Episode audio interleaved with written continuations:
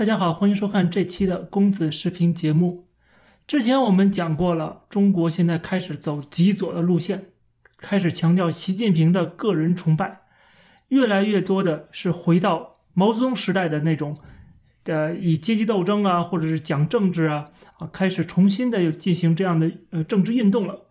那么这种政治运动呢，目前看来呢是暗潮汹涌，还没有像毛泽东时代那种高潮的时期啊，像文革的那种情况。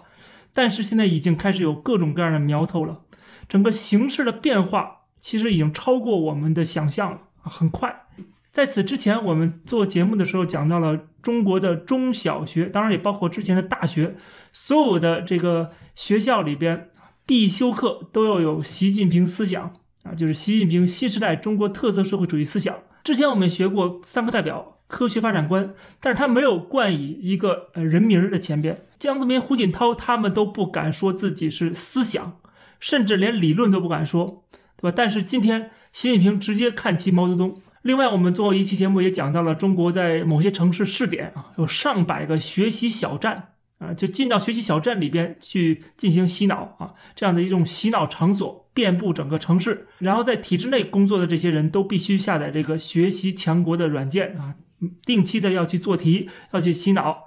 那么最近呢，我们看到又有这样的消息。最近山西太原市专门找出了这么一个学习特别认真的这样的一个骨干成员啊，说他是标兵，说他是学习达人。这是来自《太原晚报》的一篇报道，说学习强国太原学习平台第一名郭艳云，等于直接把他的名字和他的 title 当做标题，很明显就要树立这样的一个。典型。然后他通过这期报道分享他的成功经验。他说他接触这个学习强国的软件是二零一九年，说很神奇，这个平台就像一个百宝箱，包罗万象。后来他获得了学习强国太原市学习平台学习标兵的称号。这里边特别有意思的一句话啊，他说他晚上孩子睡着之后，他跟他的老公两个人就开始了快乐时光。说什么快乐时光呢？他和他的爱人在学习强国双人对战中一决高下，就是两个人比着去做题，看谁能够得到更高的分儿。有的媒体转发这篇文章的时候，就给改了标题，说晚上睡觉之前跟她老公双人对战。然后报道说，别人在追综艺、聊八卦的时候，她在学习强国上追纪录片、收集资料。不断充实自己，提高自己。我们之前专门讲过，这个学习强国里边主要的内容是什么？他天天的晚上，呃，当然不一定天天的啊，反正经常的，他全家人在一起学习强国啊，然后背诵这些啊，呃，党希望老百姓知道的东西。那么你可能觉得这种特别荒谬啊，而且还特意拿出来当做一个标兵，当做一个标杆。让大家去学习、去效仿，这就让我想起了前几年广西也有个报道啊，说这个新婚之夜夫妇两个人干嘛呢？他们抄党章。这个新闻甚至上了《纽约时报》，他们说要工整的抄下党章，给新婚之夜留下美好记忆。这夫妇两个人来自南昌铁路局啊，他是在这个地方工作的。当时很有名的国内的一个写手叫王五四，他特别调侃。他说：“新婚之夜手抄党章这个事儿，必定会被敌对势力利用，加以炒作嘲讽。广大党员一定要站稳立场。”那个时候觉得很荒谬，今天再看起来，这种事情已经不仅是荒谬的问题了，已经变成了常态，或者是已经变成了大家争相模仿、效仿的对象，或者说政府已经不觉得这是一个丢脸的，或者是啊被人利用的一件事情了，反而堂而皇之的。成为了一个正面的典型。我们可以看到，就这几年的这个舆论啊，这个政治的走向的变化，从新婚之夜夫妇两个抄党章，到今天啊，这个晚上睡觉之前做学习强国的题，都是一样的。其实，甚至我在网上还看到了一段视频啊，有一个应该是自媒体他做的一个短视频，因为最近是七夕来了嘛，我们看他怎么说的。最后是一条温馨提示。情情爱爱都是假的，只有共产主义才是真的。什么男人都可能辜负你，但是马克思主义永远不会辜负你。实际上，他没说的是什么，就是情情爱爱这东西都是资产阶级的腐朽的这个思想。我们现在是革命群众，七夕要怎么过啊？应该好好的学习。现在不是毛泽东思想了，改成学习习近平思想了。就这样的内容充斥中国的互联网，然后呢？官方还在添油加醋、煽风点火，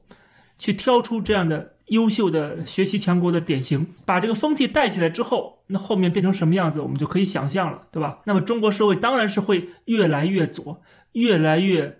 可以说越来越革命吧。对这个西方的资产阶级、西方的资本主义就越来越仇视，可以说跟过去改革开放的整个方向背道而驰。这些都是一些现象啊，这些现象背后说明了我们之前讲过的这种中共党国的本质的体现。从舆论上边对欧美国家的批判啊，然后在奥运会上上面体现的输不起的这种狭隘的民族主义，甚至对娱乐明星去在日本有景点拍个照的这种。呃，口诛笔伐，再到中国政府就官方在国际舞台上面的形象的一落千丈，在贸易、外交、政治等方面跟欧美国家的对立，这条逻辑链是非常的清楚的。这十八个习近平思想研究中心可不是白建的，注意，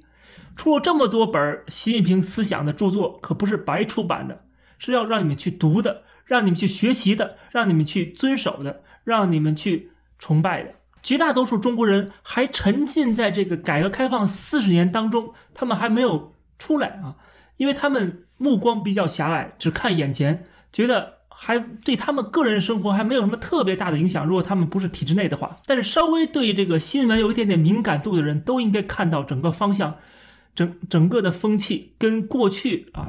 五年前、十年前有很大的不同了。这种群情激愤，这种。呃，民族主义的狂热，这种排外的思想，这种动不动给别人扣上汉奸、走狗、境外势力的这样的一种戾气，可以说现在已经充斥了整个中国了。在这种情况下，如果还觉得中国会越来越融入西方，啊，越来越发达，越来越被国际社会接受，越来越强大，越来越有好日子过，那就太 too young too simple 了。这期节目就跟大家聊到这儿，感谢大家收看，欢迎点击订阅这个频道，我们下期节目再见。